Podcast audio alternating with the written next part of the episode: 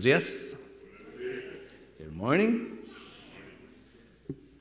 I, I, should I do it in all other languages? Guten Morgen, Sauan, that's all I know. We are in Ephesians chapter 3. Ephesians chapter 3, Efesios capítulo 3. Estamos hablando de la idea del agradecimiento. We're talking about thanksgiving, about being grateful, attitude of gratitude. Y lo que yo he visto, hermanos, es que lo más que conoce uno, más agradecido es. What I've learned, brothers and sisters, is that the more that one knows, the more grateful one can be. Yo he visto un documentario. I saw a document, a documentary a while back on pencils. Un documentario sobre el lápiz. Y es algo tan sencillo para nosotros, ¿no? This is a little, little hard. There. Let's turn it down just a bit. Yeah. Got it? Yeah, that's better. Okay. So it, it, estamos hablando de, de, lápices, you know, and, it was a, a documentary about, about pencils. Y me sorprendió porque pues es algo que es algo que usamos como nada. You know, we use pencils it's like nothing for us. You know, break a pencil, throw a pencil away, it doesn't matter. You just go buy another one. They're 10 cents or 25, you know, depending on how much we, we have big pack that we get. Si compramos un, un paquete grande o algo, no cuesta mucho, 10 centavos, 25 centavos, no es nada, le tiramos como nada. Pero eso de hacer un lápiz es muy complicado. The process of making a pencil is very complicated. And after I watched that documentary, I appreciated pencils a lot more. Simplemente ver un documentario del lápiz me causó agradecer más el proceso que toma para simplemente producir un lápiz. Conocer algo me ayuda a ser más agradecido. Knowing something helps me to be more grateful for something. Amen? La casa es otro ejemplo. The house is another example. Ya que soy un adulto, now that I'm an adult, entiendo mucho mejor todo lo que el trabajo necesario para mantener una casa. Eso no es mi casa, ¿eh? you know, now I know as an adult how much more work it takes to maintain a house. That is not my house, by the way. Pero yo ya, ya entiendo mejor que es un trabajo tremendo y, y, agradezco mucho más lo que tenía que hacer mis, mis padres para simplemente mantener la casa. And now I understand and I appreciate a lot more all the work that my parents went, did just to take care of our house. Y hablando de los padres, aún eso, el sacrificio de mis padres en proveer para, para nosotros. And that, of course, leads me to another thing. Sim- simply the ability to provide for our family was an incredible blessing. That you can go to the next one. Toda la comida, simplemente para comprar bastante comida para dar de comer a, a, a toda la familia, es mucho, amén. Just buying enough food to feed your whole family is a lot. Nosotros, yo sé que hay unas familias mucho más grandes que nosotros. I know there's families that are way bigger than, than we were, but nosotros éramos siete. We were seven en total. Mis cuatro hermanos y mis dos padres, yo siete. You know, my four siblings, my parents and I, seven people. Y es mucho, mucha comida, todo el tiempo. It's a lot of food, it's a lot of work just to provide for these kids that are growing and going and playing football and being active and doing all these things. Todo lo que hacíamos en jugar fútbol y todo activo. Y ahora que yo sé cuánto cuesta, qué tan difícil es, lo agradezco mucho más. And now that I know it and I understand it, I appreciate it a lot more. El conocimiento nos lleva a dar más gracias por lo que tenemos. Knowing and understanding leads us to give thanks. Y ese es el punto de Pablo en, en, en esta oración en capítulo 3. In, in, in Ephesians chapter 3, that's the point, one of the points that Paul's making in this prayer that he has for the Ephesians. Vamos a leerlo. Efesios capítulo 3, 17 a 19. Ephesians chapter 3, 17 through 19. I'm just going to read in both. It's so short and it's so important. Dice, y pido que arraigados y cimentados en amor puedan comprender junto con todos los santos cuán ancho y largo, alto y profundo es el amor de Cristo. En fin, que conozcan ese amor que sobrepasa nuestro conocimiento para que sean llenos de la plenitud de Dios. Look at what he's saying here. I pray that you, being rooted and established in love, may have power together with all the Lord's holy people to grasp how wide and long and high and deep is the love of Christ, and to know this love that surpasses knowledge, that you may be filled to the measure of all the fullness of God. Esta mañana, hermanos, quiero que conozcan ese amor. This morning, brothers and sisters, I want you to know that love. Quiero que sepan que Dios los ama. I want you to know God loves you.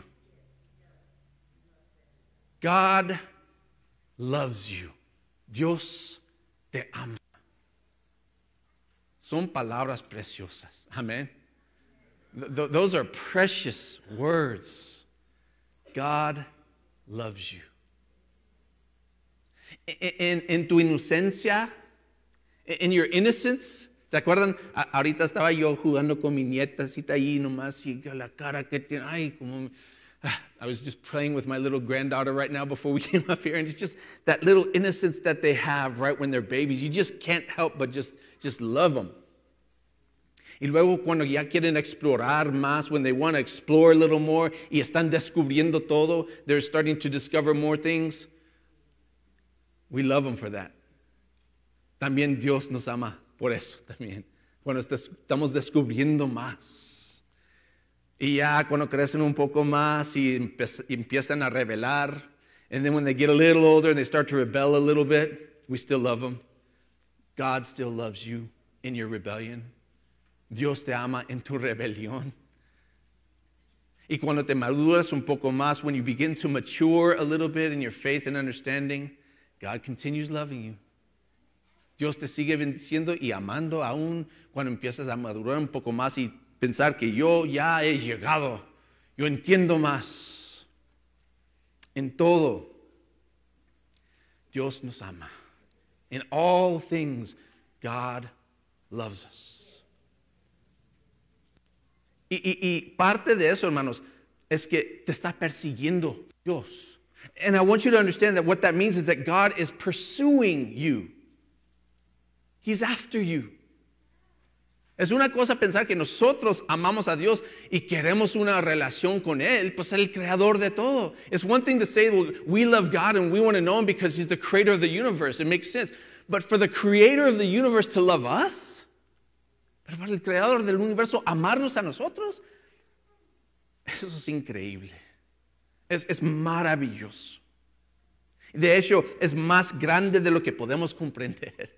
In fact, it's, it's, it's more marvelous than we can understand. La oración de Pablo aquí es una oración imposible. Paul's prayer here is an impossible prayer. Because what does he say? ¿Qué es lo que dice? Quiero que conozcan lo que, lo que sobrepasa el conocimiento. Paul says, I want you to know what surpasses knowledge. Impossible. Pero eso es lo que está orando. El amor de Dios es tan inmensa, tan grande que ni la podemos entender, pero buscar y, querer conocer ese amor nos va a cambiar la vida. God's love is so great, so impossible to understand. It's so vast, we can't comprehend it. But the search of the knowledge of that love will change your life. Así que esta mañana, hermano, mi oración para cada uno de nosotros es la misma oración de Pablo. So this morning, brothers, my prayer for each one of us is Paul's prayer for us. Que conozcamos la grandeza del amor de Dios por ti. That you know the fullness, the greatness of God's love for you. So that you can be grateful. Para que seas agradecido por ese amor. God is good. Dios es bueno. Todo el tiempo, Dios es bueno. All the time, God is good. Amen. Mientras pensamos esta, esta mañana y esta semana en de qué hay que ser agradecidos, vamos a ser agradecidos por el amor de Dios. This morning as, and this week, as we meditate on things to be grateful for, let's be grateful for God's love for us. Amen.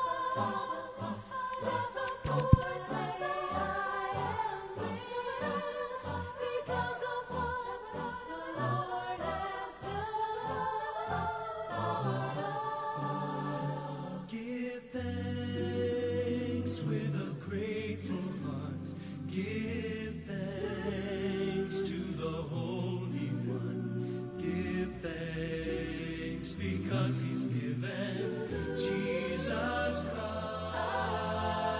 the Son. Give thanks with a grateful heart. Give thanks to the Holy One. Give thanks because he's given Jesus Christ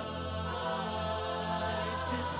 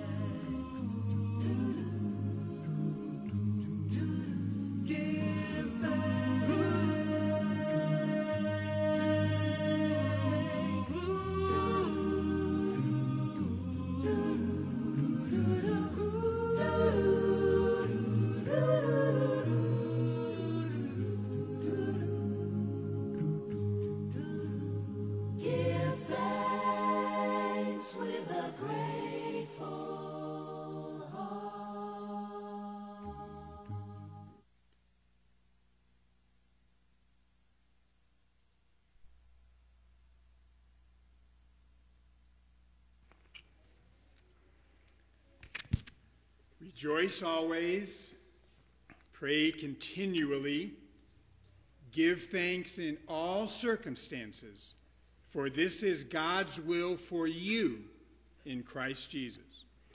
Estén siempre alegres, oren sin cesar, den gracias a Dios en toda situación, porque esta es su voluntad para ustedes en Cristo Jesús. That's easy for Paul to say, isn't it? Eso es fácil de decir para Pablo, ¿no? He didn't have to deal with a worldwide pandemic, job uncertainty, divorce, or losing his spouse to cancer. No tuvo que enfrentarse con una pandemia mundial, incertidumbre de empleo, el divorcio o perder una esposa por cáncer.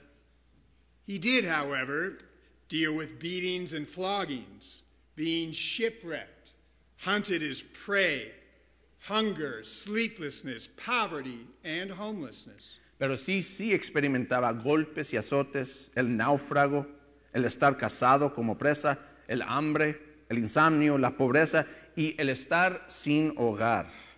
And the letters that he wrote to the churches in Ephesus and Philippi and Colossae, Y las cartas que escribió a las iglesias en Éfeso, Filipos y Colosas, which each mention the importance of always giving thanks, cada cual que menciona la importancia de siempre dar gracias, well, those were all written from prison. pues cada una fue escrita desde la cárcel.